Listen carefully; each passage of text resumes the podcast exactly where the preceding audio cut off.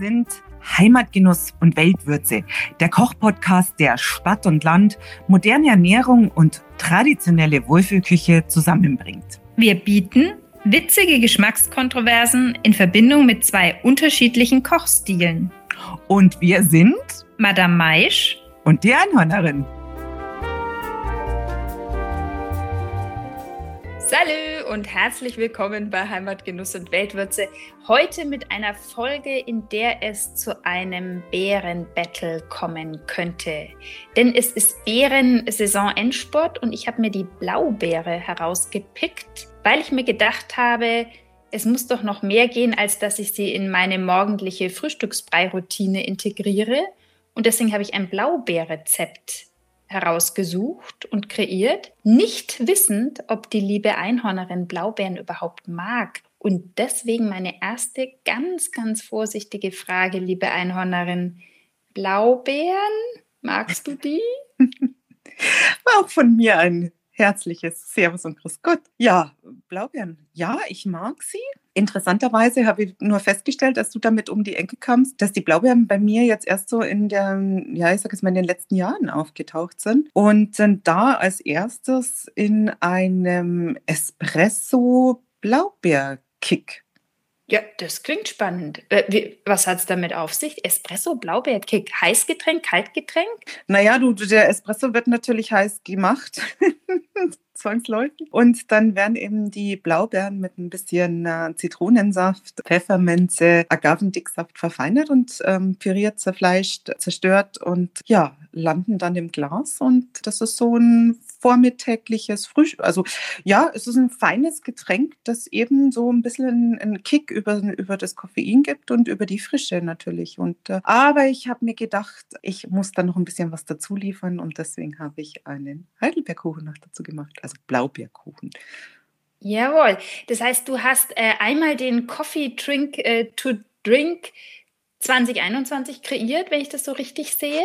Ja, genau, so könnte man das sagen. Und, und deswegen, also so kamen bei mir die Blaubeeren um die Ecke. Und hast mich mit deinem anderen Teil des Rezepts in die Tiefen der Depression gestürzt, weil ich gedacht habe, nach dem Dattelreis bin ich in die Liga aufgestiegen, denn nachahmenswerten Gerichte oder nachkochwerten Gerichte für die lieben Einhornerinnen. Und jetzt höre ich Blaubeerkuchen. Das heißt, du hast nicht mein und jetzt Trommelwirbel fantastisches, phänomenales, sensationelles, überwältigendes, beispielloses in seiner Geschmacksintensität seiendes Low Carb Cappuccino Crepe mit Blaubeer Pfirsich Ragout gebacken und gekocht. Naja, als ich schon Crepe gehört habe, habe ich mir gedacht, Madame Maischik ist wieder dünnig unterwegs und dann habe ich mir gedacht, es wird so flach und dünn. Und dann habe ich mir gedacht, da muss ein bisschen mehr her. Gut, es hätte auch ein Pfannkuchen bei mir sein können, aber nee, ich habe mir gedacht, ich mache es noch ein bisschen dicker vom Teig her und da kommt ein Kuchen um die Ecke.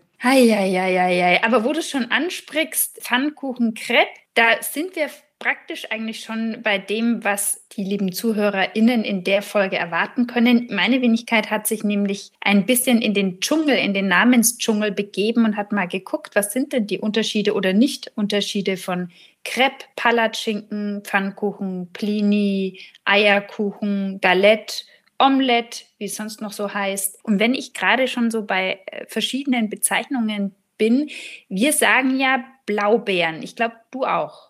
Äh, genau, ich sage auch Blaubeeren. Und deswegen werde ich auch ähm, ein bisschen was zur Botanik von den Blaubeeren sagen. Und da kommt natürlich der Begriff Heidelbeeren auch vor.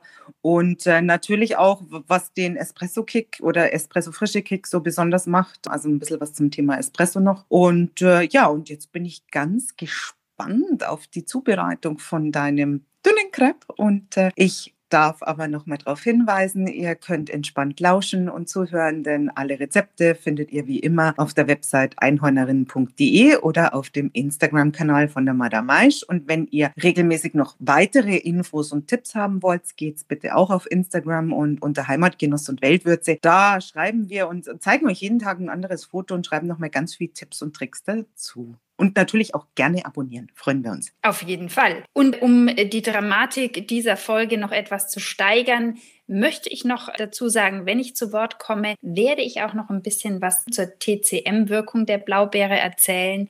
Und da kannst du, ich glaube, das kannst du nicht verhindern. Ich werde Geheimtipps nennen, wie der Low Carb Kreppteig auch wirklich gelingt und wie jeder Kreppteig eigentlich auch wirklich gelingt. Naja, also zu ersterem TCM, weißt du, finde ich ja auch immer interessant. Ähm, es kommt immer nur darauf an, ob wir noch im Informations- oder Infotainment-Bereich liegen oder schon im äh, Dozentendasein. Aber ansonsten, und natürlich Gelingtipps sind ja immer super. Also serviceorientiert. Wunderbar. Da freue ich mich jetzt schon wahnsinnig drauf. Oh, ich habe die Erlaubnis. Ja, dann kann ich ja schon mal starten. genau. Zu dem Low Carb Crepe erstmal zum Teig. Da bin ich, ich bin ja immer noch ein bisschen offensichtlich auf dieser Low Carb Forschungsreise und habe mal ein bisschen recherchiert und habe mehrere Arten von Low Carb Crepe oder Pfannkuchenteig gefunden, die sich grob, glaube ich, in zwei Kategorien einteilen lassen. Das eine ist eine fast schon puristische Art und das andere ist eine, die quasi dem klassischen Teig nachahmt. Der klassische Teig, Eier, Mehl, Milch, Prise Salz, eventuell Zucker und ihn aber eben auf Low Carb macht, das heißt statt des normalen Mehls Mandelmehl oder Kokosmehl verwendet und ihn auch noch etwas verfettet, was mich am Anfang etwas irritiert hat, denn in diese Teige kommt auch noch flüssige Butter. Okay. Und ich als Fettoptimiererin kannst du dir vorstellen, uh. Da, da, rotierte mal kurz der Dutt. Ich wollte gerade sagen, der Dutt ist Achterbahn gefahren. Aber ich habe auch gedacht, da muss man Küchenforscherinnen ich jetzt durch und habe beide Teige ausprobiert. Also erstmal zu meinem favorisierten Puristinnen-Teig. Der besteht nämlich nur aus Eiern und Frischkäse. Und dann natürlich in meiner Variante äh, aus äh, Instant Coffee Pulver und ein bisschen Zimt und die Low-Carb-Anhänger nehmen ja gern äh, alternative Süßmittel. Und da habe ich jetzt brav mal Xylit genommen. Das ist der Teig. Aber nennst du den nicht Cappuccino-Crepe? Ja. Aber wo ist da die Milch? Die ist im Frischkäse. Wie wir uns erinnern, besteht Frischkäse ursprünglich aus Milch. Hm, okay. Und dann Kuh, oder? Ja, in dem Fall beim Puristenteig war ich quasi noch nicht mutig genug, Ziegenfrischkäse zu nehmen. Das habe ich dann beim anderen Teig nachgeholt. Also der Puristenteig, den habe ich mit normalem Kuhfrischkäse gemacht. Doppelrahmstufe. Du wirst es nicht glauben. Ja. Ich glaube, ich habe seit vielen Jahren keine Doppelrahmstufe Frischkäsepackung mehr gekauft. Aber Geht, oder? Ja, es geht, aber man muss sich schon überwinden. Also ich muss mich überwinden. Und beim, bei dem zweiten Teig, der besteht im Prinzip auch aus Frischkäse, auch aus Eiern, dann aber eben Mandel- oder Kokosmehl und Flüssigbutter und eben auch äh, Xylit oder Erythrit. Und das war's. Und in, in meinem Fall natürlich wieder dem äh, Instant Coffee Pulver und ein bisschen Zimt. Und da habe ich dann Ziegenfrischkäse verwendet, was tatsächlich harmoniert hat, was ich gar nicht ursprünglich erwartet habe. Aber der, die Ziege hat nicht rausgemeckert, sondern die war ganz leicht vorhanden. Schau, und das ist ja genau das. Das ist ja schön, dass du jetzt mit dem Ziegenfrischkäse wieder um die Ecke kommst, weil das äh, rechtfertigt, dass ich dann im Endeffekt auch immer die Rezepte mit dem Ziegenfleisch dazu anbiete, weil im Endeffekt es ist ein Riesenproblem, dass eben der Ziegenkäseverbrauch so zugenommen hat und die Leute aber aus ethischen Gründen zum Teil das Fleisch nicht essen. Und deswegen ist es auch nachhaltig. Ja, auch mal dann Ziegenfleisch. Also ich werde mir da wieder was überlegen. Ja, da bin ich jetzt schon gespannt und bin sogar bereit, das nachzukochen, weil da sind wir ja in einer Harmonie vereint, was ja. die Ziege betrifft. Ne? Wieder schön. Die Ziege verbindet uns. Genau. ähm, was tatsächlich der Unterschied zwischen den beiden Teigen ist, ist die Konsistenz. Der Eier-Frischkäseteig ist sehr viel flüssiger, der andere Teig war etwas sämiger und ich würde jetzt auch sagen, dass mit dem Teig mit Mandelmehl oder Kokosmehl, das wird eher pfannkuchenartig und Eier, Frischkäse wird eher kreppartig. Wo wir schon bei den Unterschieden sind, ganz, ganz genau genommen ist es damit kein Kreppteig mehr, weil all diese Teige eine Gemeinsamkeit haben, dass sie ein Mehl als auch Bestandteil haben. Und das ist ja praktisch da nicht vorhanden. Das ist eher ein Omelett, weil ein mhm. Omelett Unterschied ist ohne Mehl. Also Eier und Milch im klassischen Sinn, jetzt halt hier mit Frischkäse, hat aber die Crepe-Konsistenz gehabt. Und der äh, Teig mit dem Mehl hatte eher so eine pfannkuchenartige Konsistenz war etwas dicker, den konnte ich gar nicht so dünn in die Pfanne äh, mhm. schütten und verstreichen. Ich meine, wenn, wenn man es jetzt ganz ernst nimmt, das Crepe wird ja auf so einem gusseisernen Stein gemacht mit so einem Rechen aus Holz. Das habe ich natürlich alles nicht gehabt. Ich habe es in der Pfanne versucht zu brutzeln und nach einigen fehl, verhunzten Fehlversuchen hat es dann auch wunderbar geklappt und da gibt es auch noch einen Geheimtipp dazu, wie es dann auch wirklich einfach klappt. Um nochmal die Unterschiede zu sagen, Pfannkuchen, Palatschinken, Crepe, Eierkuchen, Plinis, immer eigentlich der Grundteig Eier, Milch, Mehl, eine Prise Salz, eventuell Zucker, unterschiedliche Anteile von Eier, Milch, ja. Mehl. Bei Pancakes kommt Backpulver noch mit rein, damit die nochmal etwas fluffiger mhm. aufgehen. Und weißt du eigentlich, warum der Palatschinken Palatschinken heißt? Nee, das weiß ich nicht, aber ich wollte noch was dazu sagen. Manche Leute geben ja noch ein bisschen Mineralwasser in den Teig rein, ja. damit es noch fluffiger wird. Also das ist auch noch so eine Geschichte. Also ich kenne es hauptsächlich oder ich mache es ins Rührei, aber beim Pfannkuchenteig hilft es auch. Aber nichtsdestotrotz bitte Palatschinken. Ja, also okay, ich gebe gerne Auskunft natürlich, ja. weil ich mich ja schlau gemacht habe. Der Palatschinken kommt von lateinisch Plazenta Kuchen. Jetzt ist da ja noch ein bisschen, also Plazenta und Palatschinken ist jetzt noch nicht ganz ähnlich, geht dann über das äh, slawische, beziehungsweise ich muss noch mal kurz nach, über das rumänische Plazinta, das ungarische Palazinta, das slawische Palazinka, wandert es dann K&K Monarchie nach Wien und wird allerdings, und das hätte ich nicht gedacht, erst im 19. Jahrhundert so in einem Kochbuch beschrieben als Palatschinken. Tatsächlich. Ja. Und wenn ich jetzt schon gerade so im Fluss bin und du gerade schon Interesse zeigst, kann ich doch auch noch gleich was dazu sagen, wie das Crepe entstanden ist. Hm, Französisch. Also, ja, mein. Ja. Wenn es sein muss. Das schon. Also, ich finde, Begeisterungsstürme hören sich anders an, aber gut. Ich nehme das jetzt mal so hin. Verhaltene Begeisterung. Ja. Das Crepe ist in der Bretagne entstanden im 13. Jahrhundert und zwar aus dem Gallet. Gallet eigentlich ursprünglich aus Buchweizen und da kommen wir nämlich wieder zusammen, du und deine Knödel, Vorliebe, hm. was ja eine Resteverwertung ist. Und ursprünglich waren die Galettes auch eine Resteverwertung für die Buchweizensuppe, die man da gerne oder was heißt, die man essen musste und yeah. gegessen hat die Reste auf eben einem heißen Stein ausgebreitet, durchgebacken und dann mit dem gefüllt, was so da war. Und daraus ist dann, hat sich das Crepe weiterentwickelt als feinere Variante. Und ins Crepe gehört eigentlich auch kein Zucker, weil ja das drumherum dann süß ist. Also die mhm. Konfitüre mhm. oder das Eis oder was auch immer du dazu reichst. So viel dazu. Dann leite ich quasi ganz elegant weiter in mein Blaubeer-Pfirsich-Ragout. Ja. Das auch aus einem Lockmittel besteht. Ich dachte ja, wenn ich dieses Lockmittel verwende, wirst du es nachkochen. Mhm. Und ich sage jetzt mal Gin. Ich habe ah. dieses Ragout mit Gin abgelöscht. Extra für dich. Tatsächlich, dann muss ich das ja vielleicht fast mal ausprobieren. Die Frage ja. ist dann nur die Menge und du verkochst ja den armen Gin. Das ist korrekt. Also, um es mal ganz kurz zu machen, wir haben diesen Teig. Ich nehme jetzt mal den Puristenteig. Der andere Teig geht aber im Prinzip genauso, nur mit mehr Zutaten. Du vermengst alles, allen voran den Frischkäse, dann die Eier rein äh, vermischen und dann den Rest. Und dann lässt du diese neue Freundschaft ein bisschen ruhen und zu sich kommen. Mhm. Derweil nimmst du Blaubeeren und Pfirsich. Putzt die, wollen ja gesäubert sein, und der Pfirsich, den drängt es dann nach einer Typveränderung, würde ich jetzt sagen.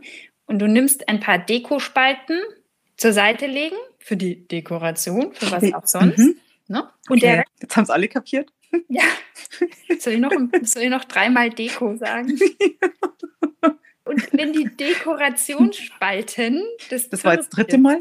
Genau, wenn die beiseite liegen, dann verwandelst du den Rest Pfirsich in blaubeergroße Würfel damit die Harmonie gewahrt wird zwischen Blaubeeren und Pfirsich. Danach soll ja ein Tete-a-Tete entstehen zwischen den beiden. Mhm. Honig in die Pfanne schmelzen lassen und in diese Süße hinein die Blaubeeren schütten, die dort ein Bad nehmen dürfen. Ein bisschen musig, nicht so sehr, soll schon auch noch zum, zum Beißen sein. Dann die Pfirsiche ins Liebesbad einsteigen lassen.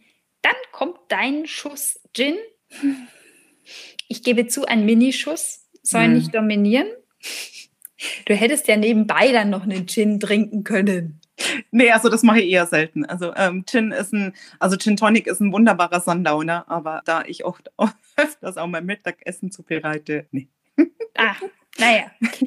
Genau, und das Ganze eigentlich nur noch ein bisschen gar ziehen lassen und dann noch eine Prise Lavendel einstreuen. Getrocknete Lavendelblüten. Mhm. Wunderbar. Das mhm. hat so diesen Hauch, erst einmal Frankreich und dann noch Provence. Aber es darf nicht zu viel sein. Super, das sagst du mir jetzt, nachdem ich den ganzen Lavendel zusammengeschnitten habe. Ah, siehst du, hättest du Blüten getrocknet, ne? nicht, nur für, ja. nicht nur für einen Kleiderschrank. Aber wenn ich die Blüten trockne, dann sind die eigentlich schon so grau und ausgelutscht, weil die Bienen sich alles gezogen haben und deswegen lasse ich den Lavendel meistens dann stehen und schneiden eigentlich dann bloß mehr ab. Also ich klaue den Bienen da eher weniger Futter. Dann müsstest du quasi in einen Gewürzladen gehen und käuflich erwerben diesen getrockneten Lavendel, wie ich es gemacht habe, denn hm. der Nord-Nord-Balkon ist für Lavendelzucht wenig geeignet. Leider. So, und dann hast, ist das Ragout eigentlich schon in seiner Vollendung, steht es bereit. Du nimmst die nächste Pfanne, mittlere Glutstufe. Das ist schon mal einer der Geheimtipps, dass du wirklich es nicht zu heiß werden lässt in der Pfanne. Und zweiter Geheimtipp, dass du das Öl, das du reingibst, wirklich dosierst. Kommt mir natürlich sehr entgegen, wird aber auch von führenden Köchen so propagiert. Natürlich. Nicht zu viel, ja, weil du willst ja die Crepe nicht frittieren. Du willst sie ja backen. Mhm. Und wenn das alles so ein bisschen Öl auf mittlerer Stufe, dann den Teig reingeben, damit der Boden konstant bedeckt ist, aber eben dünn. Nebenbei noch den Ofen vorheizen. Also musst ja eben Crepe für Crepe backen. Und dann der nächste Geheimtipp, das Crepe auf einer Seite fast komplett durchbacken lassen. Mhm. Ich habe öfters den Fehler gemacht, auch beim Omelett, dass ich dann das nur ein paar Minuten da anbacken lasse und dann versuche das gleich zu wenden. Und dann wird aus Omelett Rührei und aus Crepe wird, ja, da fehlen mir die Worte. Kaiserschmarrn. Hm, ja, aber dünner eben. Also, das ist das Problem. Dünner Kaiserschmarrn ist halt auf der Leckerheitsskala von 1 bis 10 nicht ganz oben. Das ist ein ganz ein wichtiger Tipp. Also deswegen danke mir da meist dafür, weil das ja auch für andere Sachen gilt. Also sei es ob Burger Patty oder was weiß ich oder ein Fleisch äh, scharf anbraten. Äh, da verfällt man gern in, in den Wahnsinn, hin und her zu wenden, damit es ja nicht anbrennt oder so. Da wirklich schauen, die richtige Temperatur zu finden, das liegen zu lassen, Ruhe zu haben. Und ich mache es wirklich so, wenn ich ein Rezept dann noch nicht so gut kenne oder das Fleisch nicht so gut kenne oder also dann noch nicht so die Verbindung aufgebaut habe zu meinen Zutaten, die angebraten werden müssen. Ich stelle mir wirklich eine Uhr. Ja, da sind, also es sind ja heute Gemeinsamkeiten, die hier zutage treten. Ich bin ja auch eine Anhängerin äh, der Herduhr. Und bei mir ist es dann eine Eieruhr. Also ich habe da Varianten von Eieruhren. Uhr bleibt Uhr. Bei mir hat es jetzt in dem Fall zehn Minuten gedauert. Dann war bei der Puristen-Variante das Crepe fast durch. Bei der Mehl-Variante war es kürzer. Sehr, sehr interessant. Also da habe mhm. ich maximal sechs Minuten gehabt. Und jetzt fällt es mir noch ein. Ist jetzt nicht ganz chronologisch, aber es wird ja jetzt auch nicht hier parallel in Echtzeit äh, gebacken. Was ganz wichtig ist, das ist einer der wichtigsten Geheimtipps, der Teig muss richtig gut verrührt sein. Der besteht ja bei diesen Low Carb Varianten eben aus dem Frischkäse, ist ja eine etwas festere Konsistenz und da darf kein einziges Bätzlein noch ein Eigenleben führen. Das mhm. muss wirklich ein homogener Teig sein. Schon wieder eine totale Harmonie, also zwischen deinem Crepe und meinem Kuchen. Da ist es nämlich ähnlich. Da solltest du die Eier und den Zucker so lange rühren, bis die Zuckerkristalle sich wirklich auch aufgelöst haben. Und äh, wer nicht probieren mag, sieht es meistens an der Farbigkeit, weil der Teig von gelb zu äh, sanften Gelb dann wird oder fast zu der weiß. Teller. Ja, gutes Rühren ist bei in vielen Angelegenheiten äh, ein gutes äh, Mittel, damit etwas auch gelingt. Rühren und Ruhe. Rühren und Ruhe, das ist richtig. Ja. Es ist praktisch heute Wellness wieder. in der Küche. Ja, heute wieder. Hm. Ja, ich, ich, ich komme gerade auch schon fast zur Ruhe. Würde jetzt fast vergessen, dass wir noch nicht ganz fertig sind. wenn das erste Crepe fertig ist, das Crepe auf einen Teller in den Ofen zum Warmhalten und so weiter mit den anderen ähm, Verfahren. Bei mir hat die Menge, die ich angegeben habe, für ein verhunstes, so ein kleines verhunstes und zwei ordentliche Crepe gereicht. Also im Prinzip sind es zwei Crepe. Und ja, danach ist nur noch die viel besungene Dekoration wichtig. Also Crepe-Origami machen, wie einem das beliebt. Ich habe es gerollt, man kann aber auch falten. Und dann das Ragout drauf. Ah, und dann gibt es noch einen Bonustrack quasi. Also man kann natürlich Sahne dazugeben zu dem Crepe. Aber ich war ja sowieso schon recht angespannt, ob der Fettanhäufungen in diesem Rezept. und habe mich deswegen und weil ich ja schon den Ziegenfrischkäse verwendet habe, zum Teil für Ziegenjoghurt entschieden, mit etwas Zimt abgeschmeckt, glatt gerührt, auch noch über das Crepe gegeben und ein bisschen noch mit rohen Blaubeeren dekoriert und mit den berühmten Pfirsichspalten.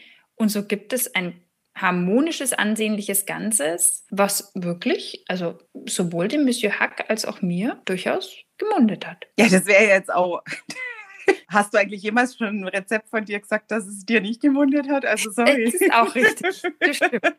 Wenn ich jetzt gesagt hätte, und Boah. Schmeckt es jetzt eigentlich? Hm? Kocht es mal nach, vielleicht schmeckt es ja euch. Geschmacklich kann man es in die Tonne treten. Genau. Nein, nein, nein. Es war, es war wirklich sehr, sehr lecker und spricht ja auch dafür, ich habe es ja gleich zweimal gemacht in verschiedenen Varianten, kann man nur empfehlen. Jetzt, wie bekomme ich die Überleitung zu deinem Rührkuchen? Ich, ich fürchte ja, ich kann dieses Mal gar nicht so laut auf die Brust schlagen mit Fettarm und so weiter, denn bei mir war jetzt auch einiges an Fett drin. Wie schaut es denn bei deinem Rührkuchen aus? Ja, Mai, ähm, das ist die, die Zubereitung ist, ist super einfach von der Menge der Zutaten her, weil du einfach, du hast 300 Gramm Zucker, du hast 300 Gramm Butter, du hast 300 Gramm Mehl, du hast sechs Eier, sechs Messerspitzen Backpulver. Oh. Aber ich habe jetzt schon mitbekommen in dieser sehr schnellen Aufzählung 300 Gramm Butter. Mhm. Okay, dann kann ich doch mir auf die Schulter klopfen und sagen, ich habe hier ein fettarmes Rezept. Also auf 300 Gramm Fett, glaube ich, komme ich nicht. Naja gut, jetzt müssen wir aber überlegen, ich habe ja auch ein paar mehr Stücke von diesen Kuchen als du jetzt von deinen Krebs. Also wenn du das jetzt vielleicht hochrechnest, hm, da sind wir vielleicht gar nicht mal so weit auseinander, weil ich esse den Blaubeerkuchen jetzt auch nicht auf einmal, also davon abgesehen. Da wollen wir jetzt nicht tief in die Materie einsteigen. gut, dann würde ich sagen, von der Zubereitung her, das ist wirklich, das ist ein Rezept von einer Bekannten, von einer Kollegin von ihrem Schwiegervater. Also wir sind hier jetzt mal bei Opas Rezepte und ich finde, es ist äh, ja einfach ein, ein, ein, schneller Kuchen und das ist eigentlich toll bei allen aufwendigen Kuchen, die es sonst so gibt. Wirklich ähm, einfach nur erstmal die, die Eier und den Zucker glatt rühren. Wie gesagt, das mit der Farbigkeit und dem Auflösen von den Zuckerkristallen habe ich ja auch schon gesagt, ganz wichtig. Und wenn dem so ist, dass der Teig diese hellgelbe Farbe hat, dann den Rest der Zutaten mit rein. Dann noch eine Springform mit Butter einfetten, Backpapier rein, den Teig einfüllen und dann die gewaschenen Blaubeeren, ähm, Kulturblaubeeren, die im Endeffekt dann noch vielleicht ein paar Stiele dort haben und so, also die natürlich nur sauber machen und ähm, auf dem Küchenpapier abtropfen lassen. Finde ich, auch wenn es Kulturblaubeeren sind, die ja ein weißes Innenleben haben, Trotzdem, Küchenpapier darf dann auch mal sein und das landet ja dann, wenn es ungefärbt ist, ist es ja ohne Probleme auch, kann man das im Biomüll entsorgen. Ja. Das war mir gar noch nicht so bewusst. Du musst halt schauen, was es für ein, für ein Küchenpapier ist. Ich meine, wenn das bedruckt ist mit Farbe oder so, ist es eher blöd. Aber sonst kannst du Küchenpapier auch im Biomüll entsorgen. Genau. Weil es gibt ja auch diese Papiertüten, wo du praktisch in deinem Behälter, wo du den Biomüll sammelst, kannst du ja auch Papiertüten reintun und die sind ja auch ungebleicht. Die sind zwar, glaube ich, ein bisschen bedruckt, aber das ist eine besondere Farbe. So, und dann Blaubeeren drauf verteilen und dann kommt das Ganze in den Backofen bei Umluft äh, 180 Grad und dann 30 Minuten backen. Und wer jetzt will, kann noch ein Eischneegitter drauf spritzen. Das ist dann Eischnee mit ein bisschen braunen Zucker, der karamellisiert halt dann auch ganz schön. Braucht es aber nicht. Und dann eben sind es äh, sonst komplett 45 Minuten Backzeit. Und ansonsten halt 30 Minuten Gitter drauf spitzen und dann nochmal so Viertelstunde backen. Und dann bei geöffneter Backofentür auskühlen lassen. Und dann hat man einen wunderbaren Kuchen, der sich auch perfekt zum Einfrieren eignet erwische ich dich jetzt vielleicht doch noch mit einer Fettanhäufung, indem ich richtig gehe in der Annahme, diesen Kuchen genießt du mit einem Mount Everest großen Klecks Sahne? Ich nicht, aber dann. Hm. Also in diesem Hause gibt es natürlich Sahne. Ich bin jetzt nicht so ganz die Sahne-Vertreterin. Ehrlich, mir reicht auch die Ansammlung von Zucker und Butter in diesen Kuchen. Aber er schmeckt wirklich, also schmeckt sensationell und lässt sich einfach schnell machen. Und das Tolle ist, er lässt sich ja auch mit verschiedenen Zutaten machen. Also ich habe mir ja schon mit Rhabarber gemacht und jetzt mit Heidelbeeren und also ist ein, ist ein fantastischer Grundteig. Willst du noch wissen, kurz, wie ich diesen Espresso-Heidelbeerkick oder Blaubeerkick zubereite? Oder habe ich ja eigentlich schon gesagt, was da alles drin ist? Gell? Nein, natürlich. Also ich verzehre mich danach, genauere Angaben zu haben, weil als du von diesem Kaffee-Drink gesprochen hast, dachte ich mir, holla die Waldfee, das wäre durchaus ein Drink, den ich mir auch mal genehmigen könnte. Und willst du jetzt erst wissen, wie er schmeckt? Ja, das wäre das wär vielleicht das Erste, dann kannst du das Zweite sparen, falls er nicht gut schmeckt. Moment.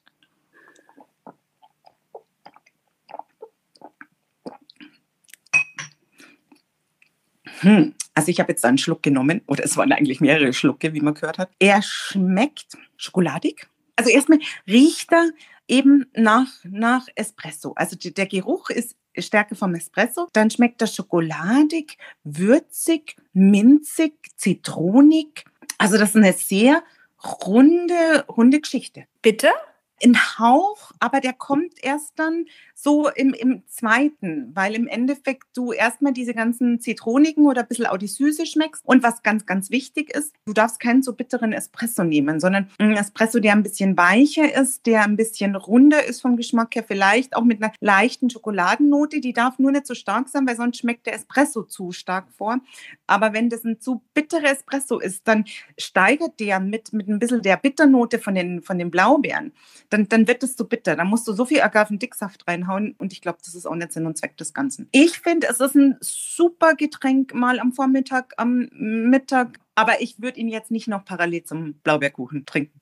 Aber jetzt warte mal, kühlst du den Espresso ab, bevor du ihn mit dem Blaubeerpüree, wenn ich jetzt mal zermanscht, zerfleischt von vorhin mich erinnere? Ja. Na, oh, nö, nö, nö, weil das ist ja im Endeffekt, das ist ja nur ein Espresso. Also das ist ja jetzt nicht so viel Hitze, so viel Wärme. Ich meine, du füllst den vorher schon in ein Glas rein, das auch kühl ist. Wer mag, kann natürlich noch einen Eiswürfel reingeben und dann erst den Espresso drüber gießen. Ich mache das nicht und du hast die Blaubeeren, du hast die Pflanzenmilch, du hast Zitronensaft, Agavendicksaft und eben die frische Minze und das kommt alles zusammen dann in Mixer. Also den Espresso nicht mit in Mixer, sondern der Espresso ist wirklich so, wird ins Glas äh, gegossen und da wird dann der Blaubeermix drauf geschenkt. Und ist es dann eher so ein, ein Smoothie von der Flüssigkeit her oder dünnflüssiger? Es ist ein bisschen dünnflüssiger. Also es ist nicht Smoothie, es ist nicht Shake, sondern es ist schon so, es ist ein Kaffeemix-Getränk, würde ich jetzt eher mal sagen. Ja, also ich muss sagen, da hast du mich jetzt sehr angefixt. Den werde ich mir mal zu Gemüte führen.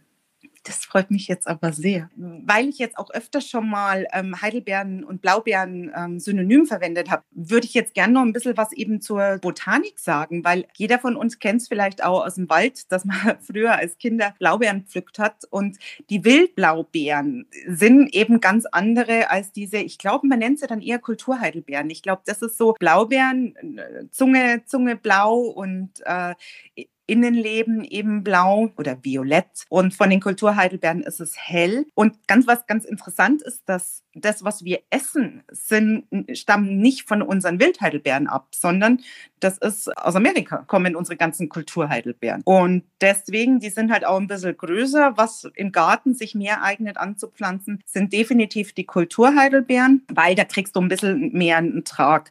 Dagegen die Wildheidelbeere ist zwar pflegeleichter, aber hat natürlich ähm, kleinere Beeren und da kannst du nicht so viel ernten. Und Wildwächse hierzulande in Wäldern und auf feuchten und sauren Böden und, und auch natürlich so ein bisschen in die Berge rein und so. Also deswegen. Ja, wer das im Garten anpflanzen will, also ich habe es nicht. Ich meine, bei deiner Gartengröße könnte man doch auch noch irgendwie so eine Reihe Blaubeersträucher, würde sich doch gut machen. Wie gesagt, also die Blaubeere kam ja bei mir erst so in den letzten Jahren um die Ecke. Also es ist wirklich überlegenswert, ob die dann nicht vielleicht irgendwo nochmal dann ein Plätzchen bei uns hier findet. Für den frische Kick im Kaffee. Ja, oder den Blaubeerkuchen. Oder den Blaubeerkuchen, wenn es dafür reicht. Die, die genau, weil da ist ja total viel Vitamin C drin. Ja, die Blaubeeren haben auch sonst eine sehr gesundheitsfördernde Wirkung laut traditioneller chinesischer Medizin, TCM. Und zwar sollen sie Leber und Niere stärken und überhaupt sehr gut sein für die Verdauung, regulierend. Also sowohl anwendbar bei Durchfall als auch bei nicht vorhandenem Stuhlgang. Und sie sind auch noch entzündungshemmend. Ich glaube, das hängt von diesen, sie sind ja leicht bitter was auch wieder mit dem Espresso gut zusammenpasst. Ich nehme an, dass diese leichte Bitterkeit da auch ihren Anteil dran hat. Ich muss aber auch dazu sagen, ich kenne diesen getrockneten Blaubeertee auch schon mal verwendet. Also schmecken tut es in der Variante auch nicht mehr. Ja, da ist es ja Arznei. Genau. Das darf man nicht verwechseln.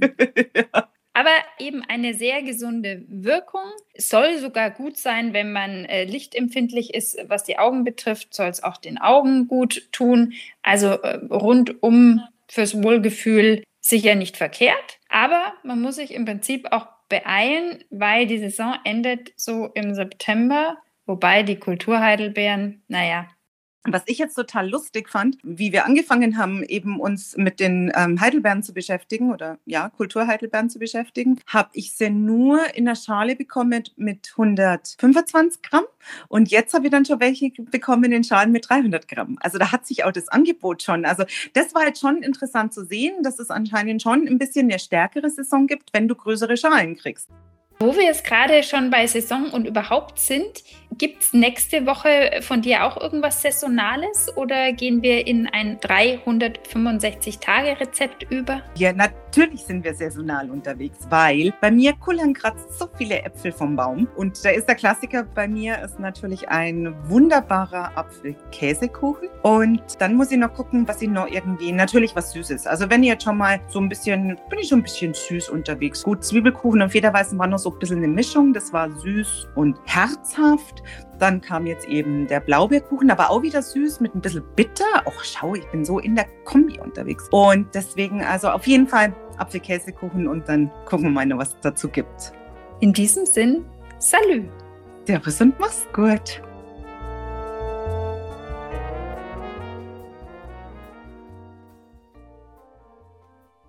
Und was gibt's heute bei dir zum Mittagessen? Du, ich habe noch welche aus der Südtirol-Geschichte, äh, habe ich noch einen äh, Spinatknödel, also Spinatknödel eingefallen. Den habe ich aufgetan und da gibt es jetzt einen richtig schönen Sommersalat dazu. Ähm, grüner Salat und so ein bisschen Tomaten, weil die Tomaten schmecken zurzeit auch so gut und dann ein bisschen, ja, ein bisschen Essigöl und dann kommt der Spinatknödel, ein bisschen Parmesano drüber kriegen und dann sind wir kurz wieder in Südtirol. Du, vielleicht gibt es dann sogar noch ein, ein Südtiroler Fernet dazu, ein bisschen leicht gekühlt. Also wir sind kurz in Südtirol. Ah, ja, sehr schön. Und du? Ja, ich habe noch so viele Eier im Kühlschrank, weil wir ja von äh, meinen Schwiegereltern immer die wiederum direkt vom Bauernhof die Eier beziehen, äh, Eierlieferungen bekommen. Und ich glaube, ich werde den ähm, Zwiebelkuchen, den Low Carb Zwiebelkuchen heute damit bewerkstelligen, weil da sind doch dann einige Eier wieder weg. Ja, und dann kann